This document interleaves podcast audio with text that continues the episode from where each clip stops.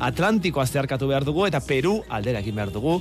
Inigo Arratiben nazioarteko gaietan adituarekin. Inigo, egunon! Kaixo, egunon. Zer moduz? Ondo. Ondo? Ondo, bai. Esan digu erizek, kobazuloaren barruan orain amairu graduko temperatura izango dela, eta kanpoan baino desiente pelago gongo dela kobazulo baten barruan. Ainarazoa zabaiti, egunon? Kaixo, egunon. Nik inoiz ez nuen pentsatuko negu betean kobazulo baten barruan bero sentituko genuen nik. Bai, Mm, zu bai. Badu, logika, ez? Bueno, hori da, e, itxasoan gertatzen den antzera, ez da? E, orain, itxasoan da. sartzen bazara, epelago dago, gero kanpora ateratzen zenean baino. Auker Claro. nahi zate hori ateatzia. Hori da, ez? Gero barruan gelditu nahi duzu nahi zautze. Antzematen da kostaldeko azarela, eh? Antzematen da, nire lintzaiak okurrituko konparaketa hori, baina arrazoi osoa duzu, egia da, oain itxasoko ura, kanpoko temperatura baino desiente pelago dago. Hala ere, amabi gradukin esatea, ez, e, nahiko epele eta hola, bo, zehatzen godu normal. Hori sartzerako momentuan, ez? Hasieran, hasieran epeltasun Oso pixka bat. hasierako momentuan izango da, Gero, ze gero gero. ja, bai. Gero, gerokoak. Tira, bueno, ba, kobazulo alde batera utzi eta esan dugu, eh? itxasoa zeharkatu eta Peru aldera abiatu behar dugu izan ere, ainara azken orduetan istilu larriak gertatu dira herrialde horretan. Bai, horrela da gertatzen, ez da, orain eh, beste manifestari bat eh, hildu poliziak, manifestari eta polizien arteko enfrentamentutan, azkeneko protesta honen arrazoia Dina Boluarte presidenteak iragarri duena, alegia, Kongresuak ez duela onartu, hauteskundeak 2023 honetan e, egitea edo aurreratzea herritarrak eskatzen ari direnaren kontra. Em, ez egon kortasuna politikoa eta soziala badakigu, erabatekoa da, azken aste hauetan, Peruko Errepublikan, Pedro Castillo presidente hoia kargutik kendu eta atxilotu zutenetik, Castilloren ordez ezarritako gobernuaren kontrako protestak ugaritu egin dira, eta dagoeneko, ba, irurogei lagun baino gehiago hil dituzte. Dina Boluarte egungo presidenteak hauteskundeak 2004eko apirilera aurreratzeko proposamena aurkeztu zuen, baina esan dugu, kaleetan dauden milaka manifestariek bere ala egin nahi dituztela hauteskunde horiek, eta ez datorren urtera arte itxaron. Inigo, nola hasi zen gatazka hori guztia? Nola, nola hasi da hau? Bai, ba, batetik, eh, esan behar dugu, le, Castilloren kargua betze prozesua hasi baino lehen, ba, zegoela nola baiteko aserrea, eta adibidez, egia da liman bereziki, bazirela protestak, eta nolabait herritaren aserrea eta txekabea dirazte zutenak, ez? Baino egia da, bueno, batetik krisian egon dela gobernu hau, ze, polemikaz josia, bai leporatze zitzaiolako batetik presidenteari ba ez zituela nolabaiteko gaitasun nahikoak e, gobernu bat e, aurrera amateko baita ere ez zuela benetan boterea gobernuarena atzetikan beste lider batzuek zutela ez erabakitzeko ba almen hori eta gainera e, kargu pilo bat e, de, ba, dimisioa eskatu zuten hasiera batetik eta nola baiteko zait, gobernu horrek krisiak izan ditu hasiera batetik, ez? Baino zuek esan bezala Castilloren ba, kargu batze prozesuak nola baiteko estanda sozial batera egin zuen, ez dugu gaztu behar, ba hori, eh, abenduaren zazpian, tentsioa handiak zituen gobernu honek parlamentuarekin, kongresuarekin, eta ba, alderdi honen, Castilloren alderdiaren proposamenetako bat zen konstituzio berri bat era, era, erakitzea eta ba, burutzea ez. Eta parlamentuarekin desadostasun ba, itzelak zituen. Eta horrela, e, era horretan, erabaki zuen desegitea parlamentua eta salbuespenezko gobernu bat eratzea. Noski, hori adierazpen bat egin zuen, ez zuen e, onartu. Eta Ez zen bozkatu hori. Ez zen bozkatu. Eta hori e, edabideetan igorri zen, ez? E, mensaje a la nación edo Latinoamerikako herrialde askotan erabiltzen den nolabaiteko e, ba, prozedura batean, ez? Eta noski, ejertzitoa hasiera batetikan horren alde etzen agertu, gainera e, ba, beste botereak, herrialdeko beste botereak, ba, judiziala, e, hainbat politikarik kontra agertu ziren, eta bere alderdian barne baita ere, ba, gobernuko kide askok ere e, dimisioa eskatu zuten, eta gainera ba, horren kontra agertu ziren, ez? Eta bertan, ba, ja- dakiguna, azkenean kargua betu egin zuen parlamentuak, zentsura mozio baten bidez, eta gainera, ba, atxilotu egin zuten, ba, poliziak atxilotu egin zuten. Eta momentu honetan zein egoeran aurkitzen da gobernua, e, buruzagitza, peruko buruzagitza hori, e, ze kargu gabetzea izan zen bertan, orain e, norra ari da gintzen, ze, ze gertatzen ari da hor? e, bere e, ba, presidente ordea zena Dina Boluarte da gaur egungo presidente, e, gainera kontua, kontuan izan bar dugu alderdi berekoak zirela, e, em, naiz eta ezberdintasun ideologikoak izan, be, boleto berdinan, hau da, e, a- nolabaiteko alderdi berean agertzen zen e, a- hautagaia zela, ez? Eta gaur egungo boterea, ba, o- alde esan dezakegu Dina Boluartek duela bere presidente ordea zenak. E, dena dela, em, Pedro Castillorekin bazen itxaropen bat, ez? E, hauteskunde gauean eta ba oso, ez dakit, hitz e, ederrak entzun ziren eta zorionak jaso zituen beste herrialdetako buruzagi batzuen aldetik eta bazagoen itxaropena. ezkerreko, bueno, ba, e, ezkerraldera ingo zuela nola baite peruk, azkeneko urte hauetan izan dako kortasun hori, bueno, ba, apaldu zitekela, ez? Bai, Castilloren alderdiak, eh, esan dezakegu bi, eh, bueno, politika nagusi zituen. Batetik, konstituzio berria eratzea, osea, azkenen konstituzioa indarrean dagoena larogeita mairukoa da, Fujimoriren garaikoa, bere autogolpea egin ostean, mm -hmm. ba, azkenean e, erregimen autoritario batean ezarri zen konstituzioa, eta o, arekin ba, bukatzea eta berri bat eratzea, ez? Prozesu e, bertan esatuten konstituyente edo, bueno, eraberritze baten bidez. Eta bestetik baita ere, hain justu, e, ba, ordura arte, entzunez diren herritarren ahotsa edo, limara iristea zen bai. beraien proposamen hau da injustu periferiako lurraldeetako hainbat eta milaka hiritarrenak eta gehien goak dira xumenak direnak nekazariak eta beste ba, e, e, etnia badibidez kitsuak eta baita ere ba, aimarak azkenean nolabait limako hiritarrak ez direnak, ez? Beraien ahotsa entzungo zela kapitalean eta beraiek benetan erabakiko zutela. Baina noski, itxaropen hori ikusi da ez dela gauzatu. Eta hor ere gauza asko egon daitezke, baina besteak beste, noski, presidentea bera zen, baina parlamentua, kongresuak baita ere beste boterak ditu. Eta ikuste badegu azkeneko hauteskundetan ez soilik honetan, eh? aurreko hauteskundetan ere Kutsinski presidente bilakatu zenen, ze gertatu da? presidente dana, bai botere esekutiboa du, baina parlamentuan aldiz, beraien alderdiak, hau da, presidentearen alderdiak, gutxiengo batzuen, ja. baina dagoita mar diputatutik, adibidez, e, Kastillok, amazazpi parlamentari besterik ez zituen. Orduen, noski, horrek zera egiten du, guztizko krisi bat eta bi boteren talka, etengabekoa, eta horrek e, desoreka bat ematen du, ez? Eta azken urteetan ez soilik Kastillorekin aurreko gobernuetan ere hori behin eta berriz e, gertatu den fenomeno bat izan da. Kontua da gaiztotu egin dela egoera, etzegoen lehen ero sola saietzegoen, eta em, gobernuaren erantzun oso bortitza, ari dira salatzen orain gobernuzkanpoko erakundeak, bai.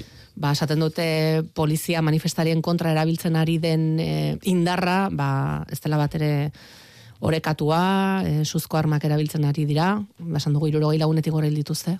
Bai, guztiz. Bertan, hori eztanda egin zuen bestetik ba, e, dina boluarte botera iritsi zenen ez, periferian hasi ziren protestak bereziki egoaldean. Eta horre esan bar dugu, egoaldean izan zirela injustu e, gehien bozkatu zutenak e, Kastilloren e, ba, autagaitza ez, e, uneko iruro gehitik gora.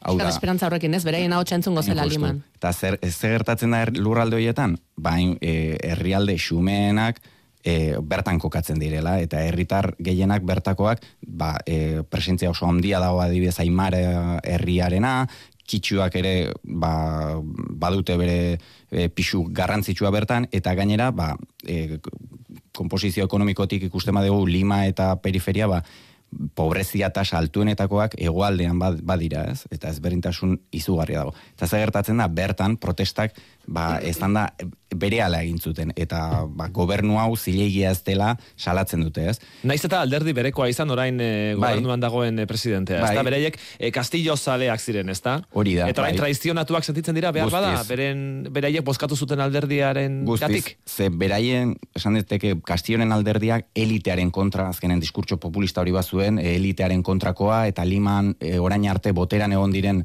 alderdi politiko eta buruzagien kontrakoa zen, eta orain dina ikusten dute beste bat dela, beste elit, berriz ere eliteko beste kide bat dela, eta azkenean traizio hori edo kastioren kontra egin duena, ez? Eta horregatik horiek eskatzen dute, eta zuk esate zenuena ainara, egun bakar batean, egoaldeko e, hiri batean, emeretzi pertsona hiltziren. Egun bakar batean, eta hori da, e, inoiz, e, nik uste, orain dela hogei urtetan gutxinez, Fujimori garaitika nona, ez dira horrelako zifrak, egia da e, lurralde horietan beti izan dira iskanbileak, eta azkenean ba, errepresioa estatuarena beti izan da garrantzitsua, baina orain honetan ikusten ari gera botere esekutiboa, ba, zuk esan bezala, e, balak erabiltzen eta arma hilgarriak ez, eta ba, hori e, oso erantzun bortitza e, ikusten ari gara. Zer eskatzen dute, e, ze, bueno, herritarrek kalean jarraitzen dute, eh, esan dugu hasieran bueno, ba, asmoa zela e, konstituzio berri bat egitea, eta bar, eskari horrekin jarraitzen dute, orain, orain goz, zeintzu dira e, lehen biziko eskakizunak? Bai, e, nik uste, hasiera batean, bai, egoaldean bakarrikan e, hasi zirenean, baziren, ez dakit, ba, nolabait konstituzioa, gobernu on hau zilegia etzela eta nolabait ba, dimisio askatze zuten, eta hauteskundeak bereziki, ez? E, bai, e, presidentearen hauteskundeak aurreratzeko, eta baita ere kongresua e, ba, desegitea, eta hauteskundeak ze bereen ustez ez dira zilegiak ez bata ez bestea, bi botereak. E, baina noski, ge, geroz eta jende gehiago joan da pilatzen protesta horietan, eta gainera liman ere, limara ere iritsi dira protestak. Herrialde guztietatik limara, toma de lima bezalako mugimendu bat egin zuten. E, nik esango nuke ez da lain simplea, ez dira soilik kastilloren aldekoak protestak burutzen ari direnak. E, gaur egun nik uste e, aserrea orokorra dela, ez da la soilik ba, hori, talde txiki bat oinarritzen, ez? Eta ba, mezu ugari egon daitezke, baina nik esan nuke lehentasuna dutenak da nolabait eraberritzea, bai be, sistema politikoa, herrialdearen beste konstituzio bat nik uste gehiengoak eh, defendatzen dutela. Eta gainera, ba, bereziki gobernu hau ba, dinarena ba, ez dute onartzen, ez? eta denek hori komunean badute. Eta noren babesa du gobernu honek? Aipatu dugu, ez? Zein taldek eh, ez duten nahi, e, dina bertan presidente izatea, eta zein taldek eskatzen dituzten berriz ere hauteskundeak egitea, e, eta zein taldek babestuko luke gaur egun dagoen gobernua? Ba, paradoxikoa irudi, irudi daiteke, azkenean ze gobernu hau bere baitan babes gutxirekin ikusi daiteke, baino bertan gertatzen dena parlamentua, kongresuak ez dituela nahi aurreratu hauteskundeak. Eta pentsa dezakegu bertan dauden parlamentari gehienek ze zergatikan ze helburu dute edo hauteskundeiek eta askok diote beraien interes propioak hau da kargu hoiek ez galtzea dela beraien lehentasuna. Eta ikusten bali maitu azken bozketak alderdi ba, askok bai defendatzen dutela aurreratzea ez baino gehiengoak ez eta oposizioko ez ari zara oposiziokoak gehiengoak ez du nahi hauteskundeak aurreratzea. Dinak proposatu zuen gaur egun presidente denak 2008 lauera aurreratzea. Baina parlamentariek ez dute nahi gehiengo egutxinez, ez dute nahi batzuk aurreratzeko ados badaude eta bere ala izan daitezen. Baina parlamentarien gehiengoak eta hainbat bozketa egin dira, eta azkenekoa e, orain delagun batzuk izan zen usteet, bertan ere parlamentarien gehiengoak et, e, et zeuden ados aurreratzea hauteskundeak. Beraz... Zer espero dute ba? E, aldaketa handia parlamentuan? Hauteskundeak izango balira? Nik uste horrere analisi ezberdinak daitezke, baino batzuek defendatzen dute gutxinez ez dakit hori pentsatzen dute, baino horrela diskurtso hori mantentzen dute, noski orain prozesu bat, e, konstituzioa eratzeko prozesu bat hasiko balitz, noski, tentsio testu inguru honetan, akaso ez litzake izango e, une onena. Hau da, gutxienez, nola baiteko bake, bake sozial bat edo egun barko litzake. Baina noski, nola lortuko zu bake sozial hori, ez bali mazu nola baiteko erantzun bat ematen, eta orain arte arazoa sortzen ari den sistema bat, ez? Ez dakit, e, oso komplexua da, ze batak bestea areagotzen du, eta azkenan, ba, ez da irten bide argi bat ikusten. Bueno, eta gero presidentzia daukan eh, alderdiak horrelako... Mm, babes txikia izatea, esan dut e, legebiltzar aldetik edo kongresu kokide aldetik, kongresuan bertan, hori ere bai, bitxia... Hori, adibidez, e, argi hau ikuste zen aurreko hauteskundeetan, Kutsinski presidente bilakatu zenen 2006an, esan bezala ez, e, Keiko Fujimori, Fujimoriren alabaren kontra irabazi zuen, eta presidentearen hauteskundak. Baina noski parlamentuan, egun dago esan ditugu direla diputatuak, ba, bertan gehiengo osoa zuen keikoren alderdiak. Hau da, presidentea naiz eta Kutsinski izan, parlamentuan aurkitzen zuen, egoera bat, ba, nun bere aurkaria zena gehiengoa zuena. Eta noski, ze gertatu zen garai horretan, e, le, edozein lege onartu nahi zuena gobernuak, parlamentuak beti bota egiten zuen, atzera egiten zuen, eta nola baiteko ez da, e, blokeo, etengabeko blokeoa egiten zen, eta noski, herrialde batean horrelako gora bat, ba, tentsio... Ezin da neurridik onartu. Guztiz, guztiz. Eta gero, ekuazio horretan, nola ez, sartu beharko dugu ustelkeria ere, ez da? Uh Ze bertan bada, bai. bertan ere, bada ustelkeria, eta ez gutxi gainera. Guztiz, gainera, hor, Oderbrecht e, kasua izan zen Latinoamerikan, e, neko azken aldian ez da inbeste entzu, baina bere momentuan, ba, oi hartzun handia izan zuena, eta bereziki Perun izan zuen nola baiteko e, ba, estanda handiena edo ze bertan ia presidente guztiek e, izan ziren azken urteetan gutxinez izan ziren presidente guztiek nolabait e, binkulazioak bat zituzten, ez? Eta bertan adibidez, e, azken urteetan ikusi daiteke nola e, zenbat presidente izan diren. Besteak beste, e, sei presidente izan direla bost urteetan. Bertan... Bai, bai, zorain aizinan aipatzen e, Fujimoriren alaba eta Kutsinski eta guzti hauek, eta bai. orain bertan entzun ditugula bai. beraien izenak lehiarako, ez Bai, bai, e, 2008an aukeratu zen Kutsinski, baina e, Oder Brecht kasuaren gatik eta ustelkeri kasuen gatik, e, kargua betu egin zuten, eta bertan Martin Bizkarra izan zen bere ordeko, baina Martin Bizkarra ere kargua betu egin zuten, eta orduan e, parlamentaria zen Manuel Merino izan zen presidente, eta honek e, azkenean ba, beste e, parlamentuak erabaki zuen beste presidentea, Francisco Sagasti, Francisco Sagastik hauteskundeak e, betearazteko e, ba, legia onartu zuen eta aurreratu egin ziren, bertan Castillo, eta dakigun e, boluarte, gaur egungoa, beraz, ikusi daiteke nola bost urtetan sei pertsona. Bai, baino, ez egon kortasun ikaragarria. Guztiz, baina beste adibide bat da baita ere, Fujimoritik, berabarne, Kutsinskira arte, presinte guztiak, ustelkeri kasuetan, ba, izan dituzte eskandaluak, eta ez soli eskandaluak, ia denek prozesu judizialak izan dituzte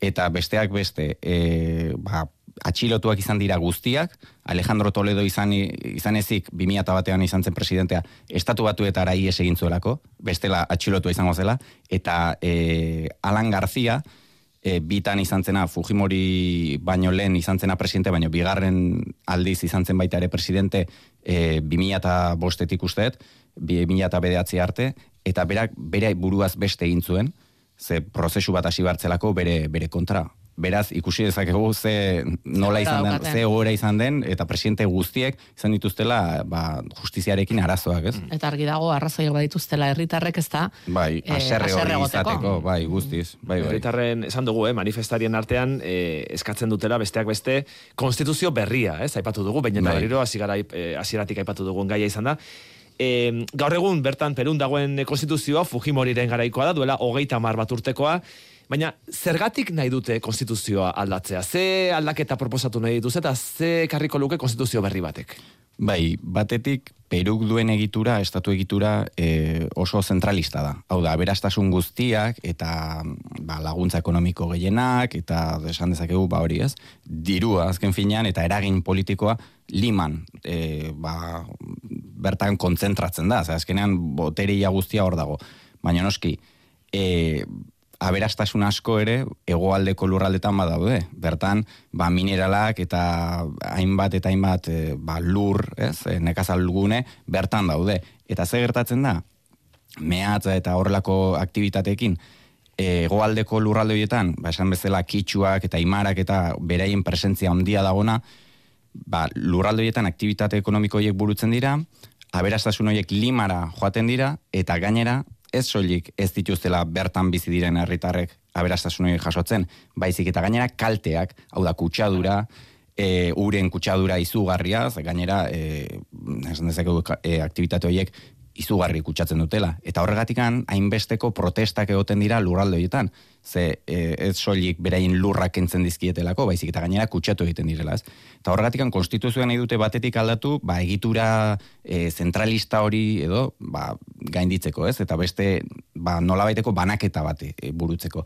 Baina bestetik ere, bueno, ba, nahi dutelako, e, beste ikuspegi bat, bai e, autoritarismo kutsu hoiek, Fujimorik ezarri zituenak eta ideologikoak konstituzio horretan da oraindik indarrean daudenak, ba hoiekin amaitzeko. Mhm. Eta horregatik horretarako bultzatzen ari dira, ba ezkerreko berezik ezkerreko sektorek ari dira esaten prozesu ba eraberritze edo konstituzio berri bat ere mm. prozeso konstituyente Sistema nolabait demokratizatzeko nolabait. Bai, bai, azkenean hori, eh 80ean izan zen aukeratu zen e, Fujimori presidente bezala, era demokratiko batean, baina 82an bereek esatuten autogolpea e, burutu zuen eta 83an konstituzioan hartu eta beraz ba hor mm. horrez ari ziren gaur egungo oinarri gehienak, ez? Bueno, Peruk barruan baditu bere mm, arazoak mhm. eta inguruko herrialdeekin ere batzuekin behintzat, eh, bai. bai. Bai.